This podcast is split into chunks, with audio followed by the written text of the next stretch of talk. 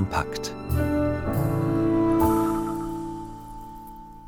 Diskussion um eine Ausstellung am Kunstmuseum Bern. Die südafrikanische Künstlerin Tracy Rose hat einen offenen Brief gegen Israel unterschrieben.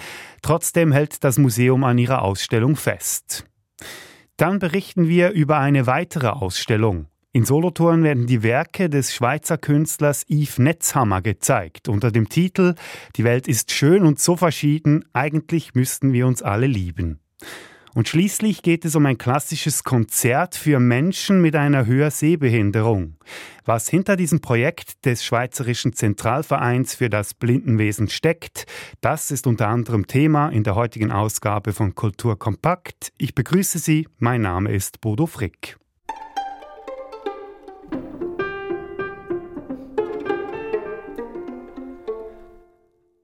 Am Kunstmuseum Bern startet diese Woche eine Ausstellung der südafrikanischen Künstlerin Tracy Rose. Nun wurde bekannt, dass Rose vor drei Jahren einen offenen Protestbrief gegen Israel unterschrieben hat. Darüber hat am Wochenende die Zeitung Der Bund berichtet. Das Kunstmuseum Bern hält an der Ausstellung fest, will sie aber mit einer Debatte begleiten. Elinor Landmann berichtet über die Hintergründe. Die Polarisierung in der Kulturszene durch den Gazakrieg ist akut dürfen Musiker oder Künstlerinnen, die gegen Israel Position beziehen, weiterhin auftreten. Die Debatte verläuft hitzig. Es gibt Antisemitismusvorwürfe auf der einen Seite, Zensurvorwürfe auf der anderen. Der jüngste Fall schließt an an eine Reihe von Eskalationen. Er betrifft das Kunstmuseum Bern und die geplante Ausstellung von Tracy Rose. Die südafrikanische Künstlerin unterschrieb einen offenen Brief, der Israel als Kolonialmacht und Apartheidstaat bezeichnet und im Mai 2021 im Kunstmagazin E-Flux publiziert wurde.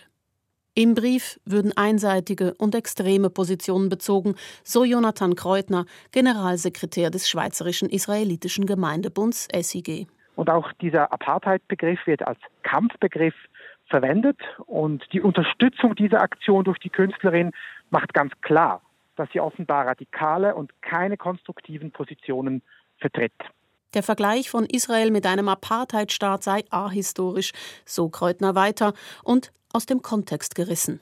In seiner Argumentation fällt aber auf, der Schweizerische Israelitische Gemeindebund benutzt den Begriff antisemitisch hier nicht und verweist auf Nachfrage auf die komplexen Debatten dazu in der Forschung hin. Und was tut das Museum? Vertritt dieser Brief gegen Apartheid antisemitische Positionen? Und wie verhalten sich Tracy Roses Kunstwerke zu diesem Brief? Nina Zimmer, Direktorin des Kunstmuseums Bern. Nach unserer Einschätzung wird die Rassismusstrafnorm der Schweiz nicht verletzt. Deswegen war eine Absage der Ausstellung bislang kein Thema für uns. Das Museum wolle aber nicht einfach weitermachen wie geplant. Man setzt in Bern auf Kontextualisierung und Debatte. Direktorin Nina Zimmer plant eine Panel-Diskussion mit unterschiedlichen Positionen. Wir möchten als öffentliches Museum gern eine Plattform bieten für eine nuancierte Auseinandersetzung und das zu einer Debatte, die in der Kunstwelt derzeit intensiv geführt wird. Wir möchten diese Debatte aber nicht überhitzt führen, sondern wir möchten verbinden und konstruktiv aufeinander zugehen. In Bern will man also das Gespräch suchen, anstatt auszuladen oder abzusagen. Es sei wichtig, in einer polarisierten Gesellschaft Gespräche zu führen. Schnelle Reaktionen gab's genug. Dieser Meinung ist auch der Schweizerische Israelitische Gemeindebund SIG.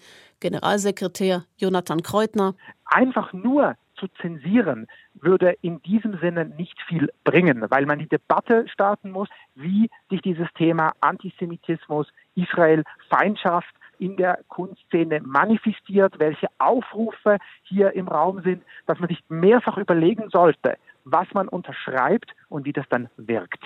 Das SIG hat die Teilnahme an der geplanten Debatte im Kunstmuseum Bern bereits zugesagt. Was sie bringen wird, ist noch offen aber sie ist ein erster Schritt zur Verständigung in einer stark polarisierten Kulturszene. Die Vernissage zur Ausstellung Shooting Down Babylon im Kunstmuseum Bern ist diesen Donnerstag, 22. Februar und die Ausstellung läuft dann bis zum 11. August. Im Kunstmuseum Solothurn läuft aktuell bereits eine Ausstellung mit dem Titel Die Welt ist schön und so verschieden, eigentlich müssten wir uns alle lieben.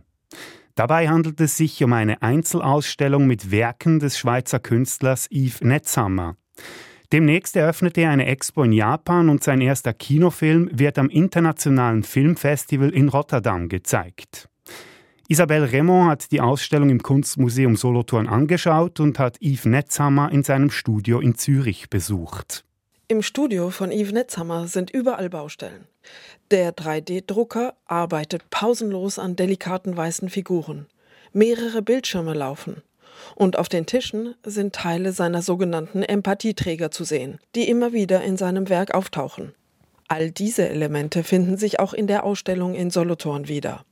Yves Netzhammer selber definiert in seiner Kunst zwei unterschiedliche Arbeitsweisen.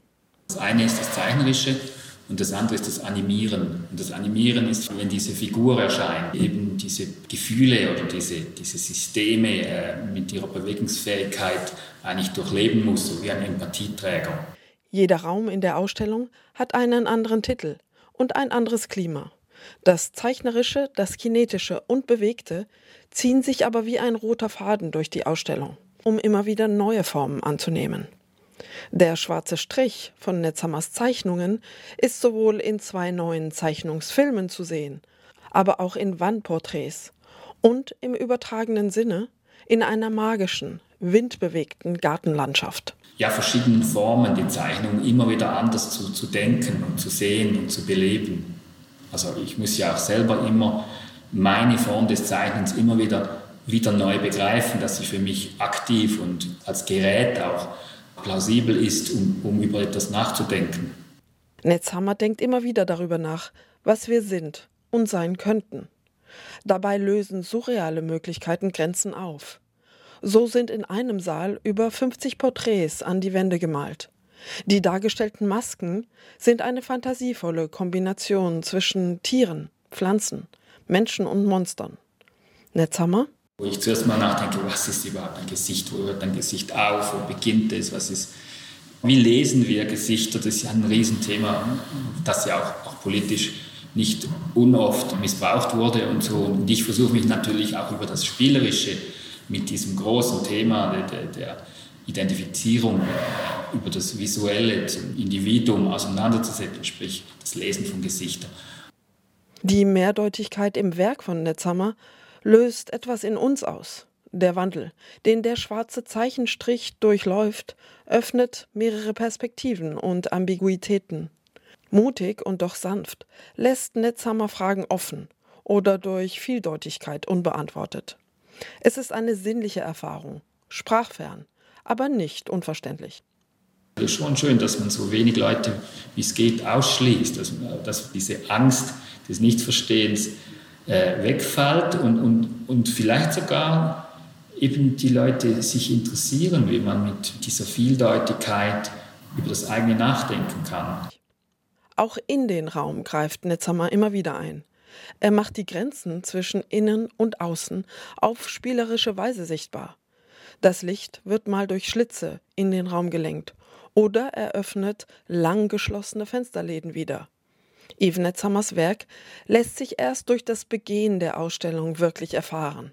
Der Raum öffnet sich auch im übertragenen Sinne. Ambivalenzen und Mehrdeutigkeiten sind erlebbar. So ist diese Ausstellung auch eine einmalige, ortsspezifische und berührende Erfahrung. Die Ausstellung läuft noch bis zum 12. Mai im Kunstmuseum Solothurn. Klassische Konzerte für Menschen mit Hörsehbehinderung erlebbar machen. Das ist ein neues Projekt des Schweizerischen Zentralvereins für das Blindenwesen in Zusammenarbeit mit dem Sinfonieorchester St. Gallen. Erstmals konnten Menschen mit beeinträchtigtem Hör- und Sehvermögen zusammen mit regulären Konzertbesucherinnen und Besuchern an einem klassischen Konzert teilnehmen. Worauf es dabei ankam, das hat Vera Egerter beim Besuch der Hauptprobe erfahren. An diesem Vormittag sitzen nicht nur Musikerinnen und Musiker im Halbkreis um den Dirigenten Modestas Pitrenas. Zwischen zwei Posaunisten hinten rechts sitzt Gerd Bingemann seit seiner Kindheit vollständig blind. Auch sein Hörvermögen ist stark eingeschränkt. Seiner Begeisterung für Musik tut dies keinen Abbruch. Er spielt unter anderem Klavier und Gitarre. Der heutige Probenbesuch ist für ihn dennoch ein Novum, dem er mit großer Freude entgegenfiebert. Ich werde das erste Mal in meinem Leben nicht nur akustische Eindrücke von äh, Musik haben, sondern auch haptische, also solche, die man spüren kann, weil ich nämlich Musikinstrumente gewisse und während dem Spielen die Personen ganz behutsam an den Schultern oder am Rücken oder vielleicht am Oberarm darf berühren. Zwei, drei.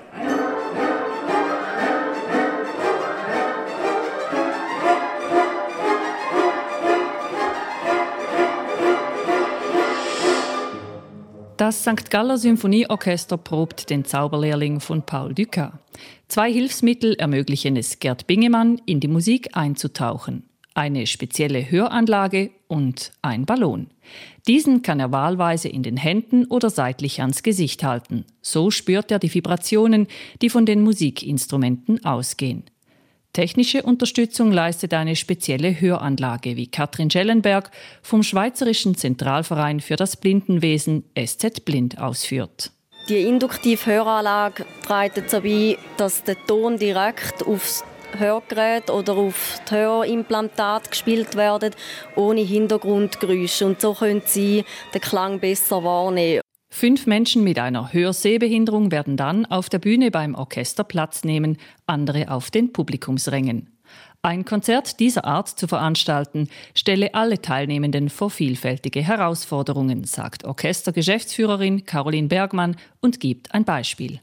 Da hatten wir jetzt auch die Herausforderung, dass wir eine Person auch dabei haben, die nicht so gut zu Fuß ist. Das heißt, die werden wir mit dem Lift hochfahren, über den Warenlift tatsächlich. Und dann ist aber auch die Frage, okay, dann ist sie auf der linken Seite der Bühne. Äh, das heißt, ich kriege sie gar nicht auf die rechte Seite, weil das Orchester ja schon aufgebaut ist, viel zu groß, viel zu viel auf der Bühne rumsteht. So, wo können wir sie da platzieren, dass es aber auch nicht zu laut wird? Dann haben wir einen Umbau auf der Bühne, wo ich auch sage, wo ich auch gesagt habe, hey, das müssen wir vorher mit, äh, mit den Personen klären. Die dürfen nicht erschrocken sein, wenn Leute auf einmal an ihnen vorbeigehen.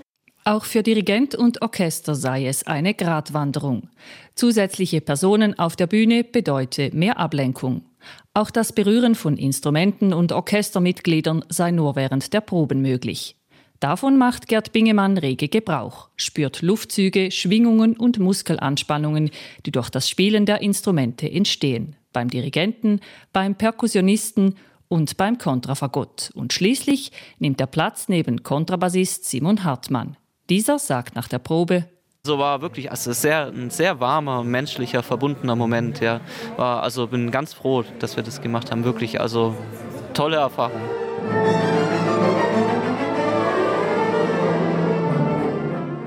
Schon vor dem Konzert heute Abend ist für Caroline Bergmann vom Symphonieorchester klar, was hier in St. Gallen Premiere feiert, soll eine Fortsetzung finden. Unbedingt. Also wenn das ein Erfolg wird, wir haben schon darüber gesprochen. Wir hoffen, dass es weitergeht.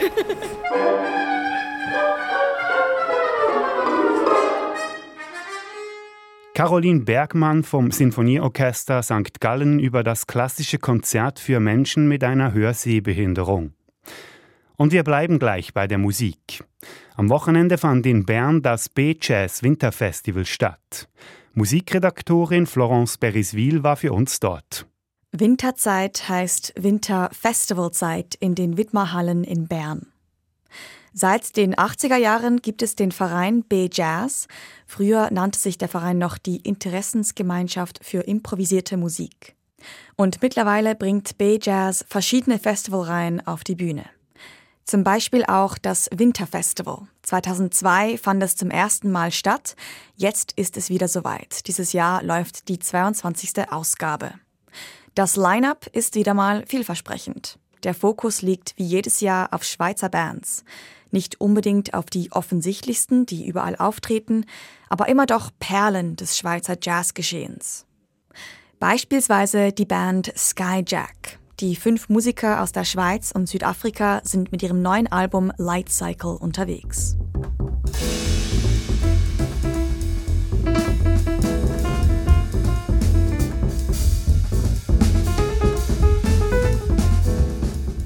Oder das Modus Quartett. Sie bringen ihren Global Jazz Sound auf die Bühne.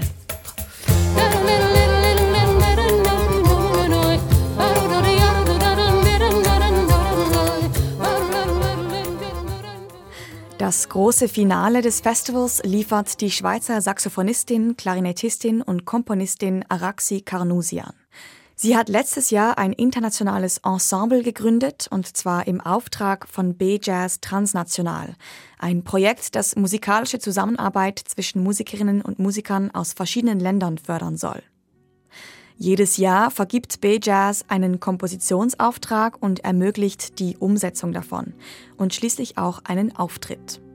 So ist letztes Jahr also das Araxi Carnusian Ensemble entstanden. Es vereint Musikerinnen und Musiker aus vier verschiedenen Ländern.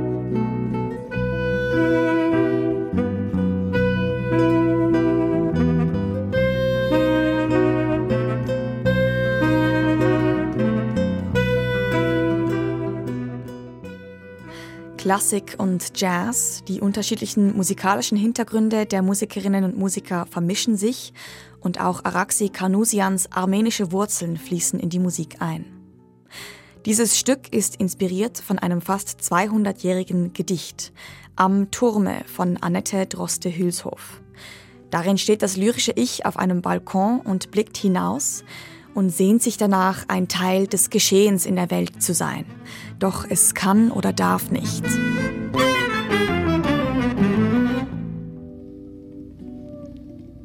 Nun muss ich sitzen, so fein und klar, gleich einem artigen Kinde, und darf nur heimlich lösen mein Haar. Die Zeilen des Gedichts verwandeln sich in ihrer Komposition zu Musik, die bewegt, zu Sounds, die verzaubern. Nach der erfolgreichen Premiere letzten Juni tritt das Ensemble dieses Jahr am Bejas Winterfestival erneut auf. Ein Konzert, auf das man gespannt sein darf, wie auch auf das ganze Winterfestival in Bern.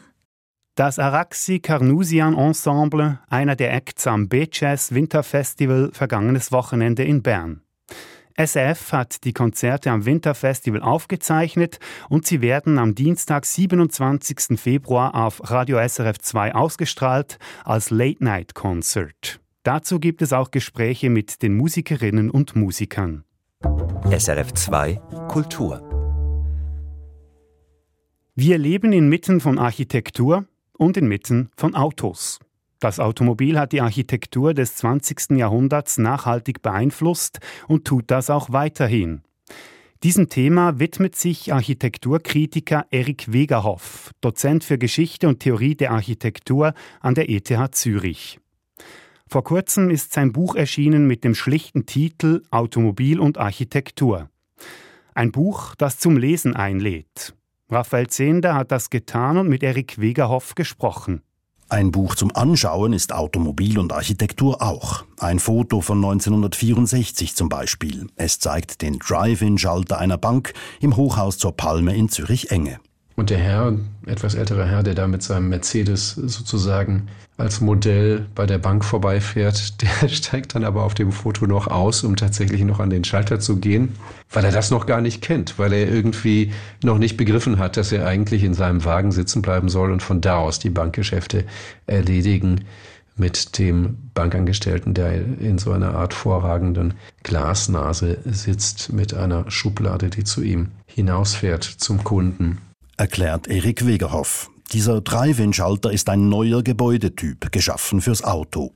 Wie Motels, Waschanlagen, Autobahnraststätten, Parkhäuser und Werkstätten. Der wichtigste Impuls des Autos für die Architektur liege darin, dass sich Autos bewegen, Gebäude nicht. Das habe einen kreativen Konflikt ausgelöst. Zuerst aber Panik in der Welt der Architektinnen und Architekten im frühen 20. Jahrhundert. Man dachte, wow, dieses Ding, das ist irgendwohin unterwegs und das ist ja nicht nur unterwegs von A nach B, sondern das ist eben auch unterwegs in eine vielversprechende Zukunft. Das Versprechen des Autos, das Versprechen dieser automobilen Bewegung und die Architektur musste dann aufholen. Das sah man zumindest in den ersten Jahrzehnten des 20. Jahrhunderts so denn die Städte waren eng und nicht für Tempo und Raumbedarf des neuen Fahrzeugs angelegt. Straßen mussten her und neue architektonische Formen. Etwa das Mossehaus in Berlin, das Erich Mendelssohn ab 1921 stromlinienförmig umbaute, oder Le Corbusiers Atelierhaus in Paris für den Maler Amédée Osenfant mit einer Autogarage, die fast das ganze Erdgeschoss einnimmt und direktem Aufgang hoch zum Atelier. Wahrscheinlich hatte diese bewegungsaffine Architektur ihre Hochzeit in den 50er und frühen 60er Jahren? In der späten Moderne. Als sich so eine Art modernistisches Formenvokabular, und zwar nicht immer theoretisch so durchdrungen, wie das ein Erich Mendelssohn gemacht hat oder Amédée Enfants, Le Corbusier, und dass es danach eigentlich nachgelassen hat. Auch weil viele Architekturbüros kaum Bemerkenswertes entworfen hätten, sagt Erik Wegerhoff. Es ist natürlich so, dass es schon auch zu viel Banalität geführt hat und dass überhaupt auch die Möglichkeit eben die Städte mit dem Auto zu erschließen, dazu geführt hat, dass sich so sehr vieles räumlich auch zerfasert. Es ist aber schon auch so, dass man sich dessen, glaube ich, bewusst geworden ist, und zwar auch bis hin in die vermeintlich namenlosen Planungsabteilungen, dass sich das ein klein wenig geändert hat und auf jeden Fall noch im Ändern begriffen ist. Wegerhoff überblickt das ganze 20. Jahrhundert. Seine Untersuchung gliedert er in drei Kapitel. Beschleunigung, Schalten und Abbremsen, was dem Tenor der jeweiligen Debatten entspricht. Von der Geschwindigkeitseuphorie der 20er und 30er Jahre über die Erfindung des reglementierten Parkplatzes in den 50ern bis zur Kritik an automobilzentrierten Architekturkonzepten in den 90er Jahren. Ein gut lesbares, ja spannendes Buch hat Erik Wegerhoff geschrieben. Es verändert den Blick aus dem Fenster. Dort draußen sehen wir Autos und Straßen und Häuser, und die haben sehr viel miteinander zu tun. Automobil und Architektur von Erik Wegerhoff ist beim Verlag Klaus Wagenbach erschienen. Und zum Schluss geht es um ein literarisches Werk einer Autorin, die erst im hohen Alter entdeckt wurde. Aurora Venturini wurde mit 85 Jahren mit dem Literarischen Nachwuchspreis ausgezeichnet. Und dabei hat sie ihr ganzes Leben lang schon geschrieben. Mit dem Roman Die Cousinen wurde sie plötzlich zur Ikone in Argentinien und international bekannt.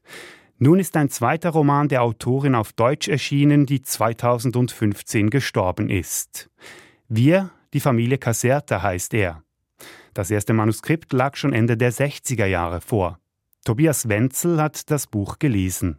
Was gäbe ich nicht darum, die Witwe von Luis zu sein? Ich, die ich im Leben nichts von niemandem war. Die Argentinierin Chela erinnert sich an ihre einzige, letztlich unerfüllte Liebe zu einem Mann. Auf dem Dachboden ihres Elternhauses auf dem Land unweit von Buenos Aires hat Chela eine Truhe mit Fotos und Dokumenten aus ihrem Leben geöffnet und lässt es verbittert Revue passieren. Sie beschreibt sich als zerrissen, gebrochen und verstümmelt. So beginnt Aurora Venturinis origineller und dicht erzählter Roman Wir die Familie Caserta. Cela wird 1921 am selben Tag wie die Autorin geboren und wächst in einer großbürgerlichen Familie auf. Ihre Mutter behandelt die hochbegabte Cela, der es schwerfällt, soziale Kontakte zu knüpfen, wie eine Aussätzige. Den Vater fürchtet Cela als strafende Autorität. Cela schafft sich deshalb ihre eigene Welt auf dem Dachboden des Hauses, lebt dort mit einer Eule, einer Eidechse und Katzen. Oft aßen sie mein Essen und ich pickte ihre Krümel. Sie waren immer hungrig und ich nur manchmal.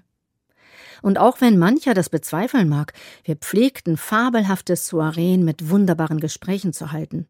Später kümmerte sie sich auf dem Dachboden liebevoll um ihren behinderten Bruder, mit dem sie die Andersartigkeit verbindet. Trotz der eigenwilligen und anspielungsreichen Sprache der Autorin folgt man schon sehr bald gebannt dem Leben Chelas von Argentinien nach Europa und zurück und gewinnt diesen geistig brillanten, unverstandenen Wüterich lieb, bis Chela verstörend unmenschliche Dinge tut. Zuvor lebt sie im Studium von Philosophie und Psychologie auf, beim Lesen von Gedichten und wird selbst Schriftstellerin, ganz so wie Aurora Venturini. Auch sie hatte als Kind eine Eule als Haustier. Allerdings hat die Autorin in Interviews einige Fantasiegeschichten über ihr eigenes Leben verbreitet. An der von ihr oft erwähnten schwierigen Kindheit dürfte aber wohl etwas real gewesen sein, vermutet ihre deutsche Übersetzerin Johanna Schwering. Es ist unklar, ob sie selbst einen behinderten jüngeren Bruder hatte. Das hat sie so zu Protokoll gegeben, mehrfach. Aber ihre jüngere Schwester hat das dementiert. Die hat gesagt, den gab es überhaupt nicht.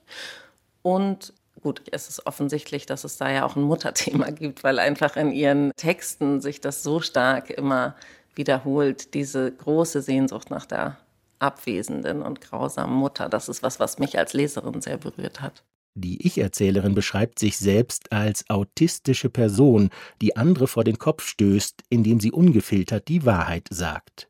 Heute würde man wohl das Asperger-Syndrom diagnostizieren. Das stieß während Schelas Kindheit in den 20er und 30er Jahren aber selbst bei Fachleuten noch auf Unverständnis. So nennt im Roman eine Psychologin Cela gar ein Monster. Als erwachsene Frau fühlt sich Cela zu ihrer italienischen Großtante hingezogen, weil auch sie anders ist und beide die unglückliche Liebe zu einem Mann verbindet.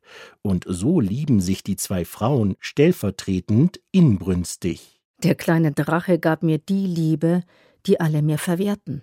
Wir, die Familie Caserta, ist ein grandioser Roman über eine unverstandene Außenseiterin, die sich nach Liebe sehnt und wütend ihren Platz in der Welt sucht. Aurora Venturinis Roman Wir, die Familie Caserta wurde von Johanna Schwering ins Deutsche übersetzt und ist bei TTV erschienen. Und das war es für den Moment aus Kultur und Gesellschaft. Mein Name ist Bodo Frick und ich bedanke mich für das Interesse. Kultur kompakt.